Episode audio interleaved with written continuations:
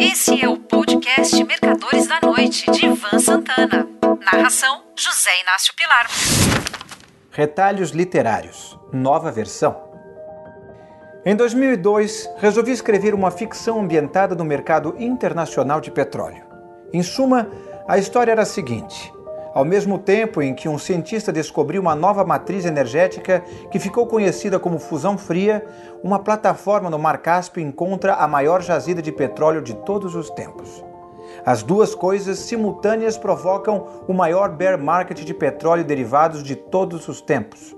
Só que, para escrever o livro, eu precisava passar uma semana em uma plataforma da Bacia de Campos para ver como é o cotidiano das pessoas que trabalham nesses lugares, já que não teria acesso a uma equivalente no Mar Cáspio. Solicitei ao Departamento de Relações Públicas da Petrobras que me autorizasse essa estadia. Depois de longo tempo, eles me ofereceram uma visita de duas horas, indo e voltando de helicóptero junto com diversos jornalistas. Como duas horas não me serviriam para nada, desisti do projeto, no qual fazia muita fé. Só que já tinha escrito alguns capítulos, por isso transcrevo hoje o primeiro deles, uma vez que estou ciente de que esse livro jamais será terminado, muito menos publicado.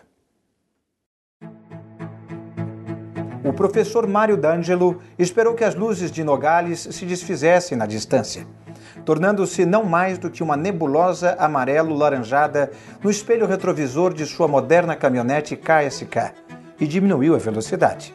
D'Angelo passou a procurar à sua direita uma estrada secundária que descobrira alguns dias antes, trilha arenosa, das muitas existentes no deserto de Sonora, usadas pelos praticantes de ralis e de corridas off-road, e que não conduzia a lugar nenhum.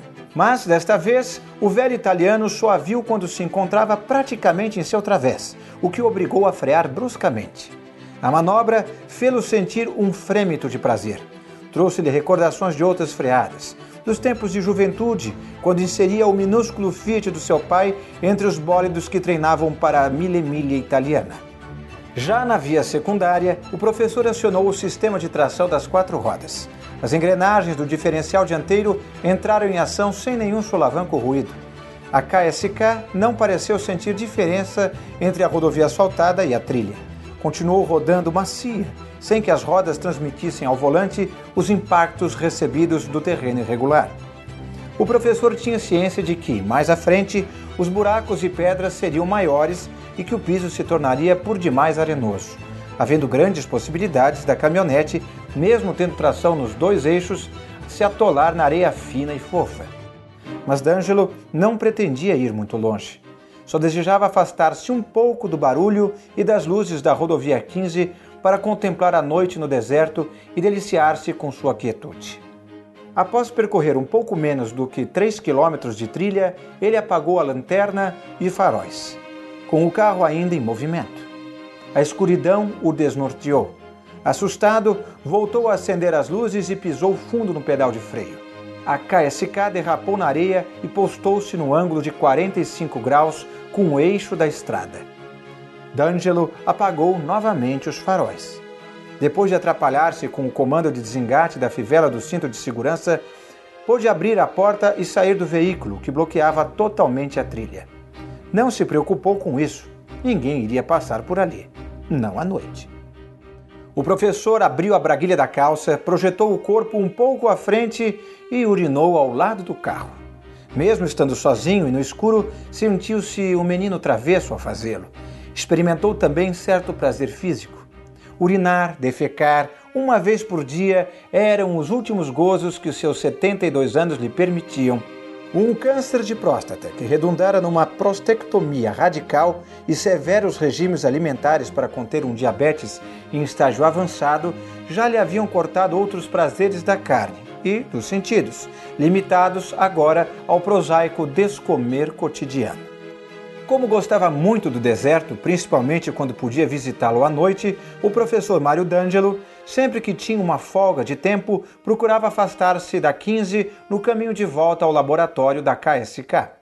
Ele morava numa casa ao sul de Nogales, onde sua mulher Isabela costumava aguardá-lo ao fim do dia com uma travessa fumegante de pasta dietética. Com a descoberta da nova trilha, a contemplação noturna podia ser feita sem desviar-se muito da rodovia principal. Aos poucos, seus olhos se acostumaram à escuridão. Pôde perceber a silhueta da caminhonete contra o fundo de dunas. O silêncio da noite só era quebrado pelos estrídulos dos insetos do deserto, pelos estalidos do motor de 230 cavalos resfriando-se e pelo roncar, ao longe, dos caminhões que trafegavam entre Nogales e Hermosillo. O velho italiano olhou ao redor, como se fosse necessário certificar-se de que ninguém o espionava e, voltando a sentir-se um adolescente, produziu do bolso da camisa um cigarro avulso que filara do guarda de segurança ao sair do trabalho. Abriu a porta da KSK e usou o isqueiro do veículo para acendê-lo. Só as pequenas criaturas do deserto puderam ouvir o seu acesso de tosse ao dar a primeira tragada. Mas o prazer da nicotina nos pulmões suplantou por larga margem o incômodo da rejeição. D'Angelo tirou partido da débil iluminação da brasa do cigarro para, com alguma dificuldade, subir numa rocha à beira da trilha.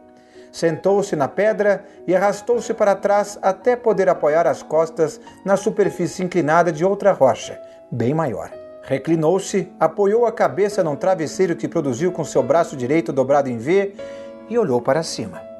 Era o que mais apreciava naquela região do México: o céu principalmente nas noites sem lua, quando as estrelas se revelavam em sua plenitude.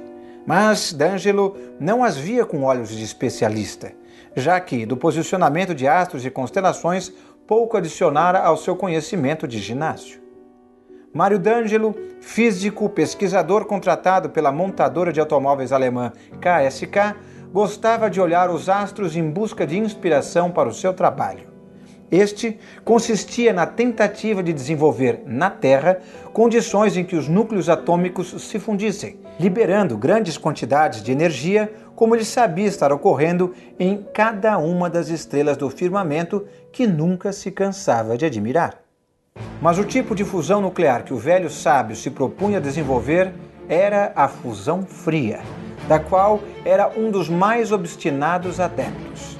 Tratava-se de um processo de geração de energia não radioativa, abundante, barata, segura e não poluente que D'Angelo tentava produzir e controlar nos laboratórios da KSK junto à unidade montadora de caminhonetes em Nogales.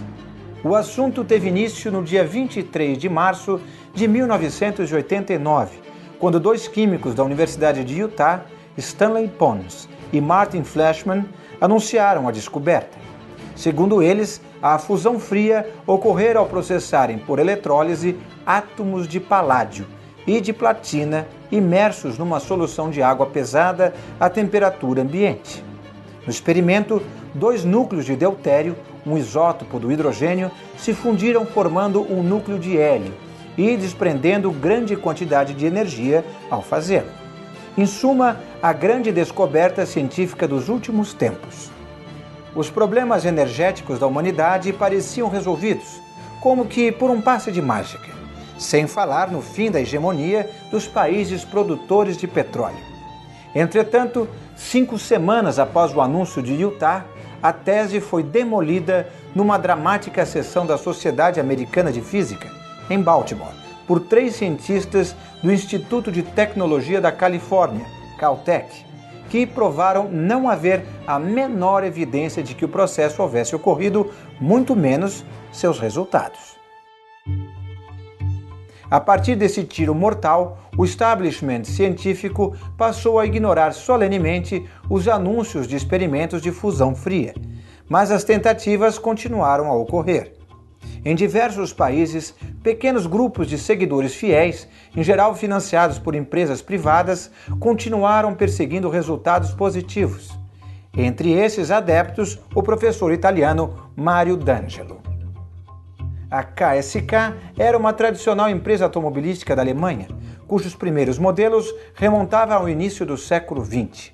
Resistir às derrotas alemãs nas duas grandes guerras suas linhas de montagem produziam automóveis considerados entre os mais sofisticados do planeta. Nos últimos anos, entretanto, a empresa vinha padecendo do mal que afligia boa parte da indústria do país: sindicatos fortes, salários altos, excesso de benefícios sociais. Tudo isso resultando em preços finais pouco competitivos. A América do Norte se unira através do NAFTA, tratado comercial que abolia as tarifas alfandegárias entre Estados Unidos, Canadá e México. Foi o argumento decisivo para que a KSK deslocasse parte de suas linhas de montagem para o outro lado do Atlântico. Montaram um complexo industrial em Nogales, onde pagava salários mexicanos, produzia automóveis alemães e os vendia para o rico mercado americano. O empreendimento se viu ainda mais recompensado quando a linha de caminhonetes KSK tornou-se um estrondoso sucesso de vendas. Chegou mesmo a ameaçar a liderança do Jeep Cherokee da Chrysler, um dos maiores êxitos da indústria automobilística dos últimos tempos, que servia como ponto de referência aos demais fabricantes. Na verdade, a direção da KSK não acreditava seriamente na fusão fria, mas, just in case, decidira reservar-lhe alguns milhões de dólares, um não muito dispendioso tiro no escuro. A escolha do local do laboratório foi estratégica. Era de boa política com o governo mexicano ter algum tipo de pesquisa em Nogales, para não parecer que a montadora usava das favoráveis condições econômicas e fiscais para não mais do que reproduzir modelos concebidos na Alemanha. O mesmo se poderia dizer de sua conveniência. Um fracasso nas pesquisas ficaria fora do alcance da bisbilhotice tanto da mídia quanto da concorrência. Mas seria um fracasso mexicano. Já qualquer tipo de êxito? Bem, um êxito não só seria considerado alemão, como resultaria em benefícios incalculáveis para a ciência e, por que não dizer, para os cofres da montadora. Automóveis KSK movidos a fusão fria. Patente KSK de fusão fria royalties. Mas essas eram apenas hipóteses das mais remotas e os alemães sabiam disso.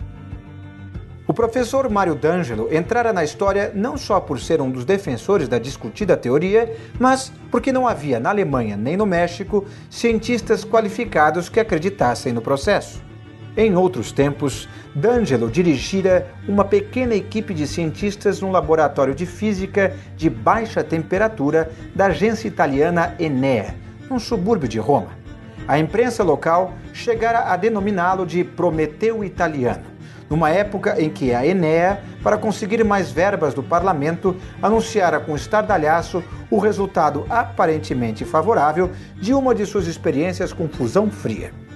Só que o obtido fora não mais do que a emissão de um punhado de nêutrons, que teoricamente presumia calor. Coisa vaga, de difícil comprovação e medição. Logo, o professor foi relegado ao esquecimento, embora suas convicções com relação ao assunto permanecessem inabaláveis. Ao se aposentar, ele soube que a KSK procurava cientistas para desenvolver experimentos de fusão fria no México.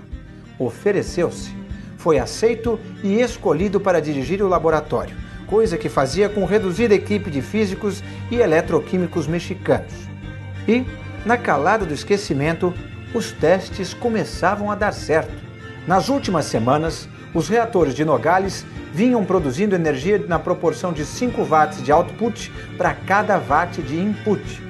Enquanto olhava para as estrelas reclinadas nas pedras, Mário D'Angelo pensou no quanto estava próximo ao êxito. Só que, desta vez, com a concordância de seus subordinados mexicanos, os resultados seriam passados exclusivamente à direção da KSK na Alemanha, jamais à imprensa. E, mesmo assim, só quando tivessem a mais absoluta certeza de sua viabilidade prática, não alguns watts de excesso de energia. O devaneio do professor foi interrompido pela musiquinha de chamada do aparelho telefônico celular, que deixara no interior da caminhonete. Pensou imediatamente em Isabela. Provavelmente ela estava ligando para pedir para comprar em algum comércio à beira da rodovia principal algo para enriquecer a ceia de passagem de Ano Novo, dali a quatro dias. Sem falar espanhol nem inglês e muito menos guiar carros, a velha e boa Isabela quase sempre se valia do marido para as compras da casa.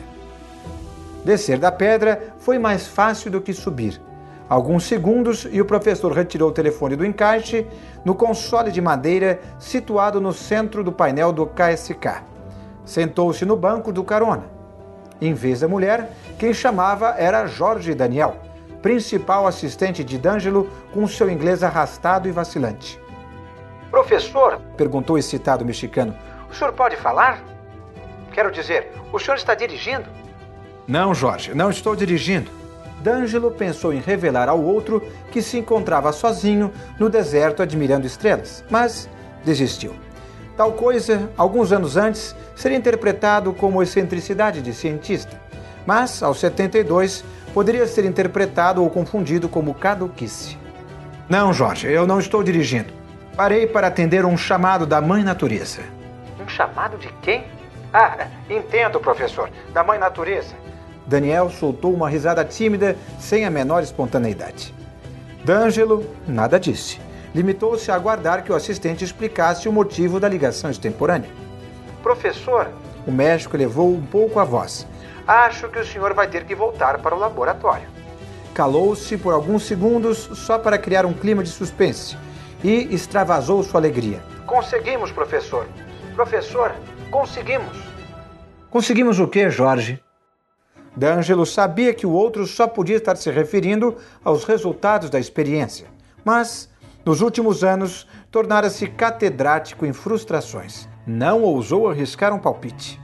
Olhou o relógio no console do carro, viu que deixara o laboratório havia pouco mais de uma hora, tempo insuficiente para acontecer alguma coisa relevante.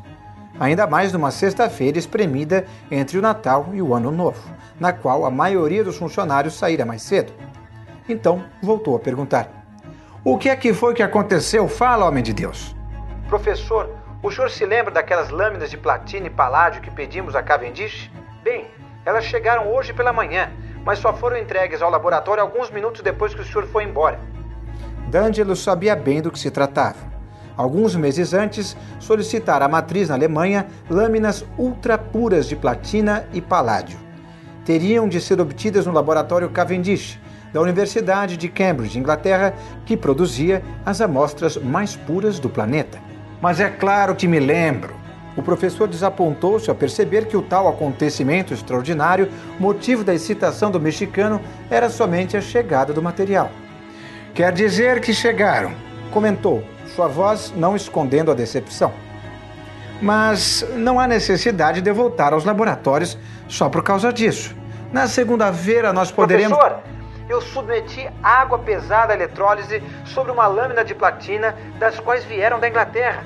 O senhor não pode acreditar, mas acho melhor vir aqui correndo. Acabo de obter uma leitura de 1 por 5 mil. 1 por 5 mil? Se o mexicano não estivesse mentindo, e D'Angelo não tinha a menor razão para supor isso, o laboratório da KSK em Nogales acabara de virar uma página da história da ciência e até mesmo da humanidade, decretando possivelmente o fim da era do petróleo. Zonzo com a notícia, D'Angelo disse a Daniel que estava voltando. Ligou o motor e acendeu os faróis. Mas, na pressa de manobrar a caminhonete, o velho descuidou-se. Deixou que a frente do veículo saísse da trilha e o eixo traseiro ficasse preso numa pedra. Desolado, desceu da caminhonete e esgueirou-se sobre o chassis. O reflexo das luzes do carro na areia clara lhe permitiram ver o que acontecera. Após estudar a situação por alguns instantes, o cientista passou a escavar sofregamente a areia acumulada dos lados da pedra para removê-la. Perdeu um bom tempo nisso. Por fim, conseguiu. Resolveu descansar alguns minutos antes de concluir o trabalho. Suava abundantemente, apesar do frio do deserto. Já se preparava para voltar ao serviço quando, subitamente, nas profundezas de sua caixa torácica, um coágulo traiçoeiro se moveu e obstruiu uma das coronárias. A dor lancinante que se seguiu irradiou-se pelos braços, ombros e refletiu nas mandíbulas. Mário D'Angelo olhou para as estrelas pela última vez.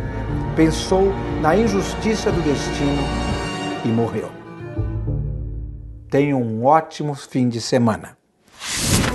Você ouviu Mercadores da Noite de Ivan Santana. Narração: José Inácio Pilar.